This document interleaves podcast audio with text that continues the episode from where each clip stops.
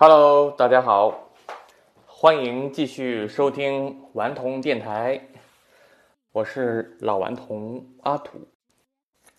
啊，今天在网上溜达，呃，无意间看见了一条新闻，说一个人叫朱萧木啊，这个人呢，最早最早他的这个出现在互联网上。大概是二零一零年吧，他那个时候是伴随着罗永浩出现的，因为罗永浩开始做锤子锤子科技啊，锤子手机，所以呢，朱孝木是作为呃设计团队的负责人啊，设计总监吧，啊，应该后来的级别还有所提升，但是基本上呢，就是一个。罗永浩的左膀右臂的身份出现的，叫朱萧木啊，朱萧木。他最早在这个锤子科技，然后那个时候还挺有意思，那个时候微博也刚开始没有多久。然后罗永浩呢，在微博上花的精力还比较多，然后有时候呢，他会转一下就朱孝木的东西。朱孝木也是那种很聪明啊，审美上也有一些自己的东西。嗯，然后就也言语之间也比较幽默啊。我对他印象比较深的是，有一天这个半夜他跟女朋友吵架了吧，头一天，然后他就想给女朋友惊喜，哎，说这个想造成一种这个蒙太奇的效果，他就半夜呢就去女朋友家单元楼的楼下一楼，哎，等着。等他女朋友不管什么时候下楼啊，还是干嘛，早上起来上班啊，第一时间就能看见他。哎，他好跟他女朋友说：“哎，我已经在这儿等了你一晚上了啊！” 就制造这么一个效果。呃，当时是夏天，然后他就说：“后悔没带花露水，谁能给送点花露水来？已经胖了两斤了。”然后那时候大概是夜里一两点钟。然后又到了大概四五点钟，然后他就发微博说：“哎，我们现在这个现在这个看见楼道里边有一位女侠背着一把剑，啊，这个现在要去江湖上这个惩黑除恶啊，呃，扶弱除强啊，这种感觉就是说一个老大妈背着个剑要出去练剑了，特别贫啊。后来我上微博也比较少了。”所以就看他的东西也比较少，对，但是我跟他本人也不认识。罗永浩呢，吃过一次饭。嗯，总体来说，罗永浩的创业是相对来说是比较悲催的一个一个一个一个选择啊，因为我是零零一年左右吧，在新东方水晶木华上过罗永浩的 GRE 的课。这个人呢，呃。还是有他的想法的，有他的英雄主义情节，有他独到的审美和理想化的一面。在当时呢，课上的很好，以他独有的气质，在新东方杀出了一片天地。新东方是一个培养企业家、培养演说家、培养煽动家的非常优秀的一个土壤。像我认识的几个，呃，极具煽动性的人才，都是出自于，呃，新东方啊。这个具体就不一一点名了，嗯，然后接着说罗永浩。其实我认为，以罗永浩当年的能力和基础，他如果能够做一个升级版的，呃，俞敏洪啊，倒当然不一定是做英语培训学校，就是他来做。年轻人的这种，呃，精神领袖啊，我觉得还是蛮有这个基础的，因为他非常接地气，并且非常有这个自由精神，并且向往英雄主义，这个都是非常好的开拓的精神。他跟韩寒，我觉得都还是有一拼，是吧？当然，韩寒后来也一条腿迈进了这个。影视圈的不归路，对吧？到现在也基本上不写东西了，不以警警醒年轻人为这个己任，所以呢，就他们都属于在商业的这个浪潮里面都都被都被裹挟进去了，对吧？嗯，然后罗永浩其实他选择做锤子手机这件事呢，听起来呢是一个特别宏大的一个愿景，对吧？像苹果手机 iPhone 开创了一个时代。那其次呢，谷歌做的这个安卓系统呢，与其相提并论，嗯，平分秋色。那你说你罗永浩你再伟大，你也是在安卓上做开发，是吧？你也不可能抢了这个谷歌的风头啊，是吧？你再牛逼，你也是在谷歌的肩膀上的一个二类。二级经销商是吧？你你你说我这个店面装修的漂亮是吧？我这服务做得好，我这有逼格。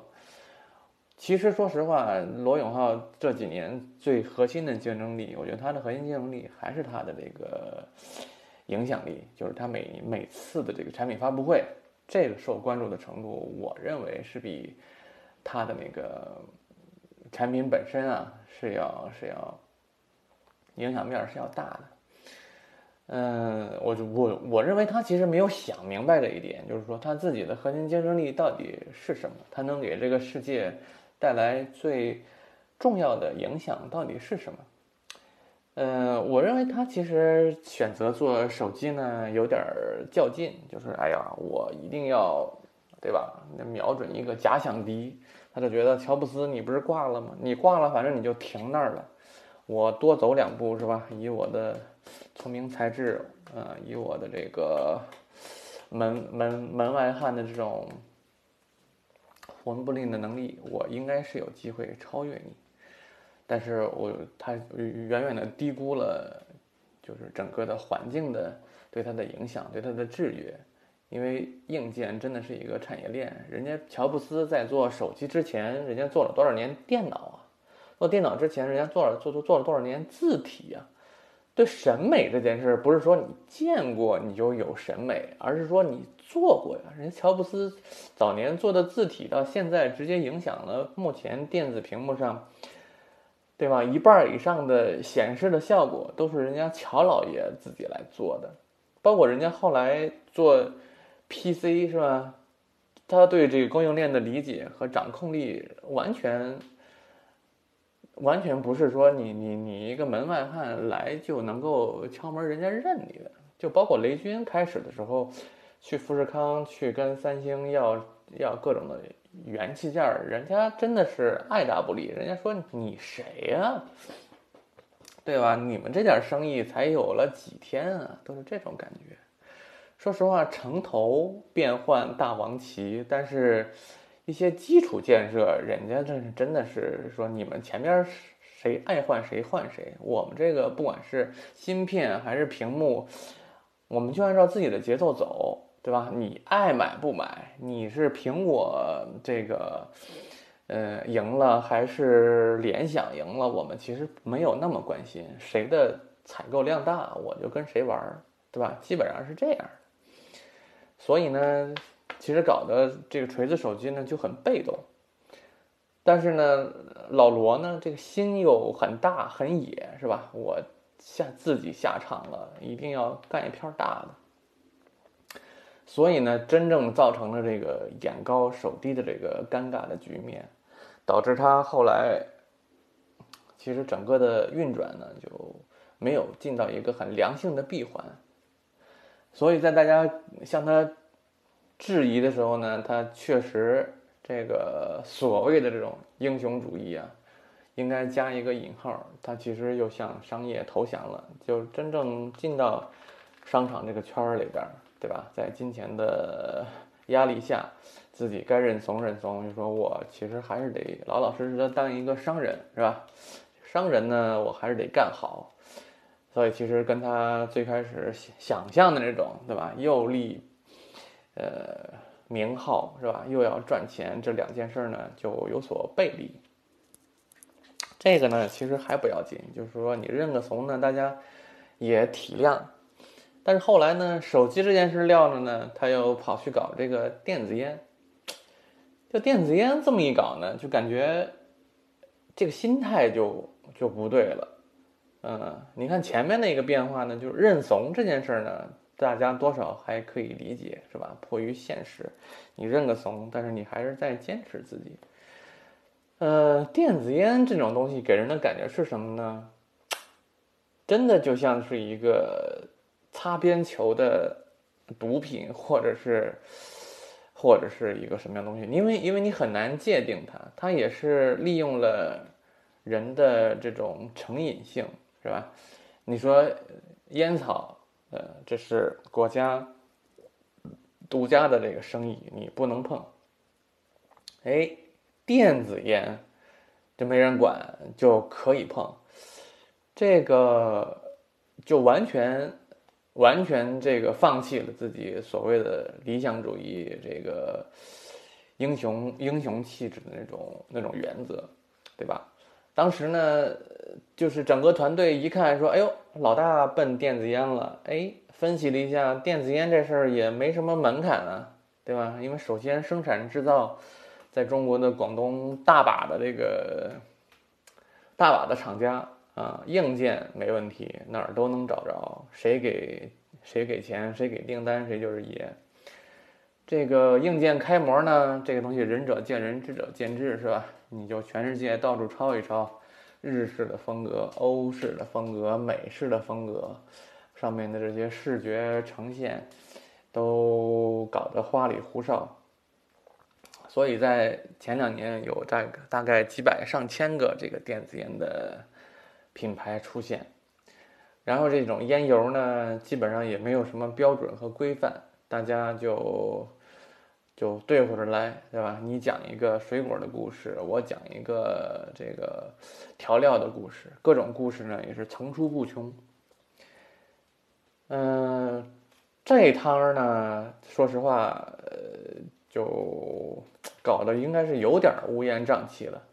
其实今天我看到这条新闻呢，让我又是大跌了一次眼镜。这个新闻的标题是。手机和电子烟之后，朱孝木压住的额温枪会有机会吗？问号。哎呦，我觉得这个标题起的挺好，就是基本上非常含蓄的表达了说朱孝木同学就是一个机会主义者，是吧？嗯，额温枪是什么呢？就是因为最近全全国到全球现在这个疫情比较严重。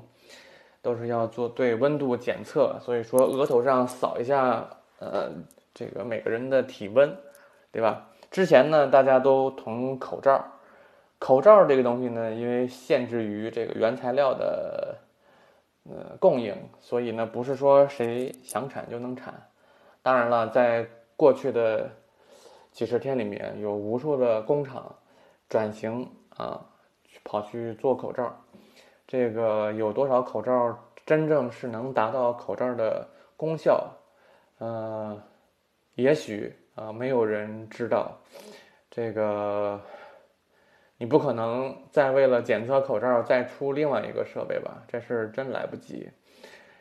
呃，以次充好这件事儿，我觉得真的就不胜枚举吧，不胜枚举吧。啊，莫以。某宝是吧？以某宝为代表的这个平台，呃，大大的把这个事儿豁了一个大口子。OK，咱不说那个了，咱就接着说额温枪。额温枪呢，因为它是一个电子设备，只要元器件儿能够生产得上，对吧？然后这个东西毛利会更高。之前光听说了限制口罩的这个价格，是吧？你，呃。利利润不能超过百分之多少？百分之二十还是百分之多少？超出了之后会罚。但是没有人说这个额温枪会做一个规定的价格，因为这玩意儿成本什么的你没法估算，是吧？嗯，它不像这个这个这个口罩啊，都在明面上，因为你所有的元器件啊，所有的报幕成本啊，都说不清楚，这个细节就就不聊了。咱们看，就是说朱香木同学从锤子手机到后来自己做了一个电子烟，叫 Flow 啊，Flow 电子烟，就电子雾化器啊，学名叫电子雾化器。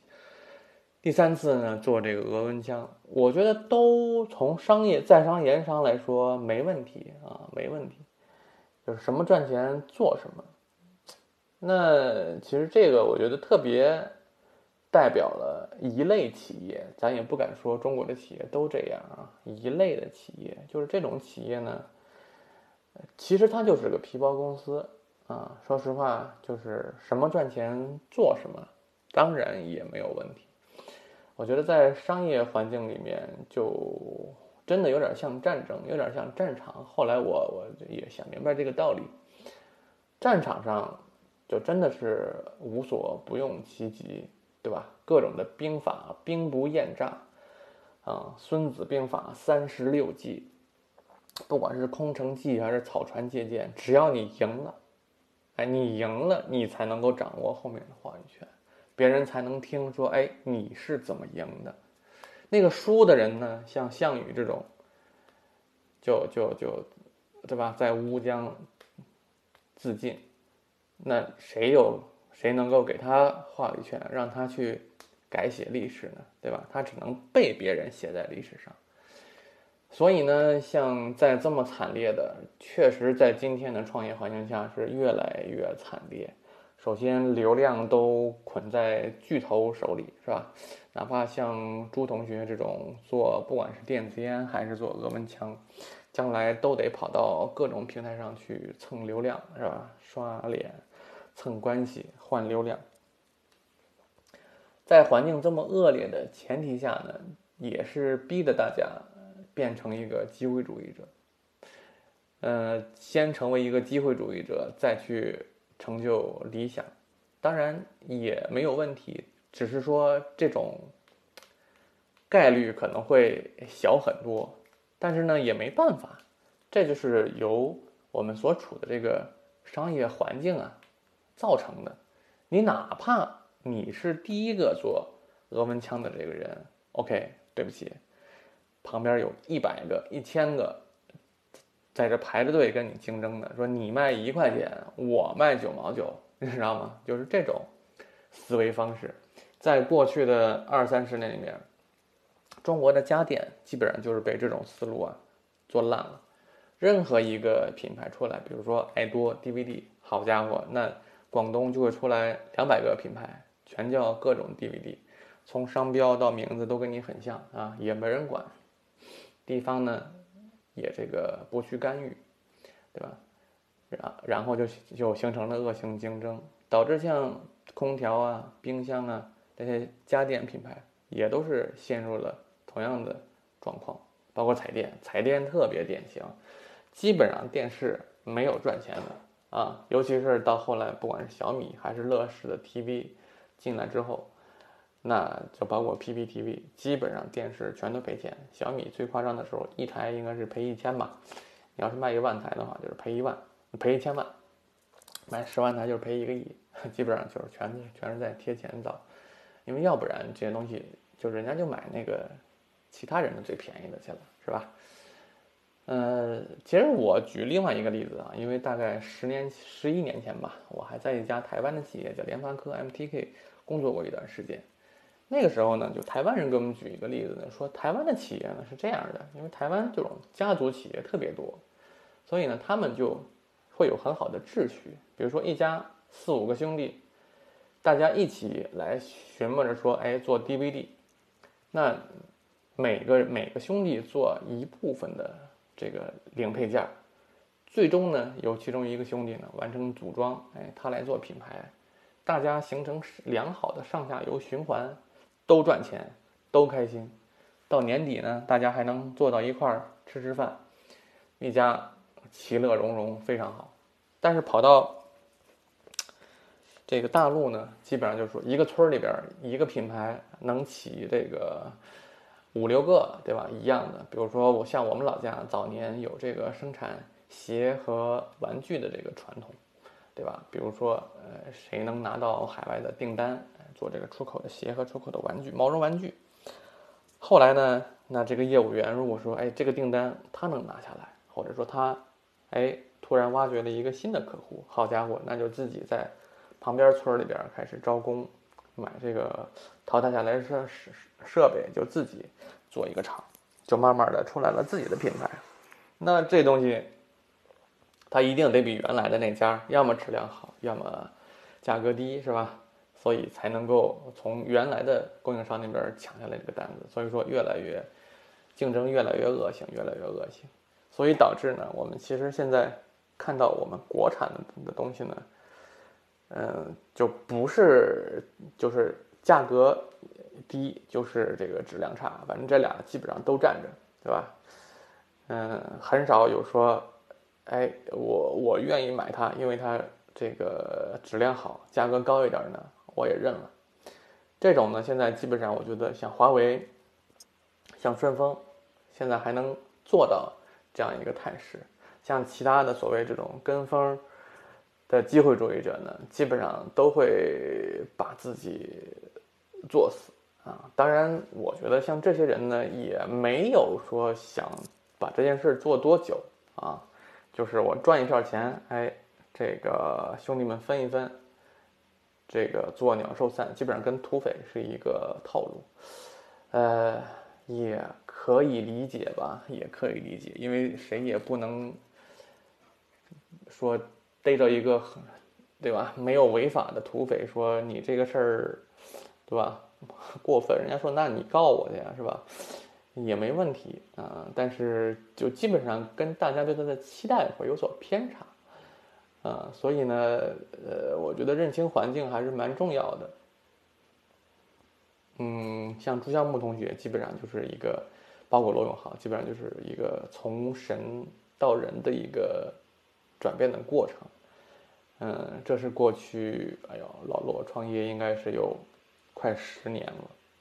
对，第一次我十年前吧，我在小米二的发布会上，啊，我坐第二排，他坐在我左手边三个人。当时我还很惊讶，我说：“哟，老罗怎么还会对手机感兴趣啊？”后来才明白，他自己也要做手机，所以从那个时候开始。的十年，我觉得就基本上是一颗一颗明星吧，就慢慢的暗淡了下来，还是挺可惜的。我觉得，嗯，人还是要努力把握、保持好自己身上最亮的那个闪光点吧。这是我的一点个人的意见。好，今天就先聊到这里，谢谢大家，拜拜。